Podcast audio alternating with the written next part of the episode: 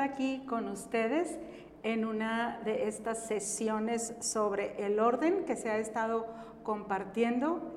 Y bueno, para mí este es un gran privilegio poder compartir con ustedes algunas cosas que he vivido desde este otro lado, ¿verdad? Porque como mencionaba el pastor al principio, el orden es una cosa que no es parte o no ha sido parte de nuestra cultura.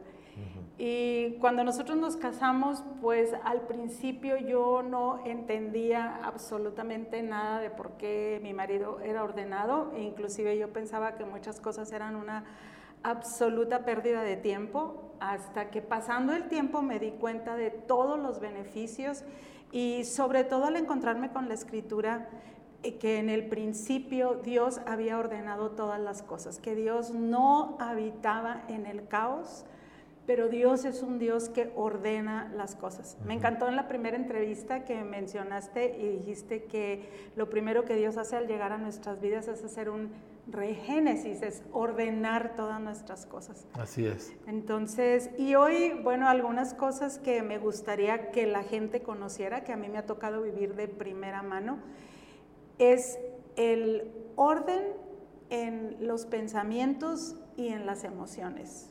Yo creo que vivimos súper importante. Yo creo que ahorita vivimos en una época donde hay muchas cosas causando mucha confusión, precisamente por las emociones, y llega un momento donde es muy fácil perder el rumbo de las cosas. Entonces, me gustaría preguntarte eh, cómo funciona tu mente a la hora de tener sentimientos contrarios bueno, es importante entender que toda emoción es un pensamiento, solamente que te afecta de manera diferente. Pero detrás de cada sentimiento que tú tienes hay un pensamiento, hay una razón, hay una percepción de algo. Entonces eh, es importante que uno lo maneje como tal. Porque hay muchas personas que dicen, pues el corazón no tiene dueño y, y pues lo que siento lo siento y no lo puedo evitar. Y eso realmente, aparte que es muy destructivo, pues es una irresponsabilidad. O sea, Dios nos dio la capacidad para nosotros manejar lo que pensamos y lo que sentimos y ponerlo bajo un orden que Él mismo ha establecido. Eh, cuando hablamos de ese génesis que Dios quiere hacer en nosotros, Dios no solamente ordena las cosas, establece un sistema de orden que ya se lleva a cabo de manera regular en nuestra vida. Y obviamente los pensamientos es el lugar más importante. Romanos 12.2 dice que uno transforma su vida a la medida que uno renueva su mente. Entonces, renovar mi mente es algo que Dios ha puesto en mis manos y que Él me ha dado las herramientas para hacerlo. Y una parte importante de esa renovación es ponerle orden a lo que siento y a lo que pienso. Por ejemplo, algo que, este, a mí me sucedía con mucha frecuencia es alguna situación que llegábamos a enfrentar o, algún proyecto que teníamos que hacer y que de pronto este, teníamos que atravesar muchas situaciones y yo soy una persona muy nerviosa y de pronto mis emociones no tenían rienda. Y yo me acuerdo mucho que siempre, o sea, me asombraba mucho de que tú no te dejabas llevar tan fácilmente por las circunstancias, sino simplemente volteabas y decía, eh, es que es solo trabajo, como una mente muy clara viendo la situación y no dejándote llevar por, por todo lo que a mí me estaba afectando. Y yo quiero ver si tú nos puedes explicar cómo es que se logra eso. Yo, para mí en lo personal, la clave ha sido un valorar la verdad por encima de todas las cosas. Eh, Pablo escribió y dijo, nada podemos contra la verdad, sino más bien por ella. Y también en la armadura del Espíritu nos dice que la verdad es el cinturón que sostiene todo en su lugar. Entonces lo primero es determinar qué es la verdad. Y Jesús es la verdad, así que lo que Él dice, eso es la verdad. Entonces vemos una situación o vemos una persona actuar para con nosotros de cierta manera y nosotros necesitamos preguntar qué dice Dios acerca de esto. ¿Cómo define Dios a esta persona o esta situación o, las posibilidades? ¿Cómo las define Dios? Y una vez que determinas eso, no como así debiera ser, sino esto es lo que es, entonces te adaptas a esa realidad. Una cosa que me encanta acerca de la verdad es que la verdad no es como una especie de deseo filosófico, sino la verdad es la realidad. Y solo Dios ve las cosas como son. Yo las veo a veces torcidas o las veo eh, pues eh, nublosas, ¿verdad? Pero Dios ve las cosas como realmente son. Así que me apego a lo que Dios dice y estoy caminando con los pies sobre la tierra. Ahora, una cosa que, no es tan fácil y especialmente nosotros en nuestra cultura latina es que todo lo vemos a través de las emociones. O sea, eso es básicamente con lo que yo he tenido que trabajar mucho porque este, de pronto las emociones me traicionan y, cuando, cuando todo se te está este, cuando todo se está volviendo como algo tan inseguro, entonces tú buscas una seguridad. Y ahí este proceso de ordenar lo que nosotros enfrentamos a mí se me hace muy importante. Eso lo, lo he aprendido porque también el tiempo de reaccionar o sea, nos hace perder tantas cosas, nos hace perder el rumbo, nos hace mucha perder energía. mucha energía, mucho tiempo, de aquí a que te vuelves a recuperar. Este, pero cuando tienes un objetivo muy claro, especialmente eh, en esto del orden de los pensamientos, porque quieres tus pensamientos alineados a Dios. Así es. Yo pienso que ahí es donde está la clave para que una persona siempre salga adelante, especialmente en este tiempo donde hay una oferta de mil cosas. Sí. A través de la, de la tecnología, de las redes sociales, hay tanta información, hay tantas cosas de las que podemos echar mano. Una de las cosas en las redes sociales, que es un fenómeno social muy fuerte el día de hoy, es que ya a nadie le importa la verdad. Esto es lo que yo pienso, esto es lo que yo opino y lo suben a las redes sociales. Entonces, muchas de las cosas que lees en Internet, la persona que lo escribió no le importa si es verdad o no, si los hechos lo respaldan o no, es simplemente su opinión y la persona considera que tiene el derecho de publicarlo. Yo no estoy de acuerdo. Yo creo que uno debe tener mucho cuidado con lo que uno dice y basar las cosas en hechos concretos y reales. Entonces, por ejemplo, hay un par de dichos que yo inventé para mí mismo que a mí me ayudan con esto. Uno de ellos es, no todo lo que se piensa se dice. Es muy importante que cuando tú sientes algo, piensas algo, no lo digas de inmediato. Date tiempo para procesarlo, para analizarlo, contrólalo. Porque en el momento que sale de tu boca, ya lo, ya lo sacaste, ya involucraste a otras personas, es mucho más complicado ahí. Otra de esas pequeñas reglas que me he diseñado es, no todo lo que se siente es real. Se siente real, pero no necesariamente lo es. Entonces igual, espérate, no lo digas, date tiempo para analizarlo y llegar a una conclusión sobre qué es verdad y qué no es verdad. Estas pequeñas ah, ah, maneras de responder a lo que uno piensa y a lo que uno siente te dan la oportunidad de tú definir cómo vas a actuar en vez de que la emoción defina por ti. Yo creo que en el capítulo anterior donde hablabas del orden y de cómo debes de alinearte a la verdad, eso es sumamente importante.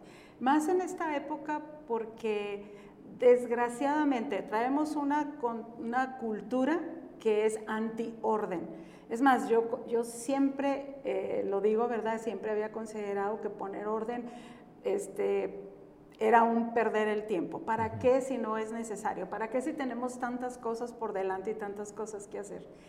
Me costaron muchos años entender cómo el orden facilita la vida y te la estructura, pero desde tu pensamiento. Es que eso, imagínate, si poner en orden tus cosas te facilita la vida, imagínate lo que poner en orden tus pensamientos hará por ti.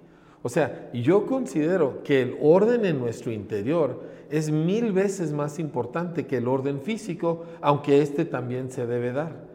Y, cuando tus pensamientos son ordenados, la Biblia dice que los pensamientos del hombre tienden a la abundancia cuando hay orden en su forma de pensar.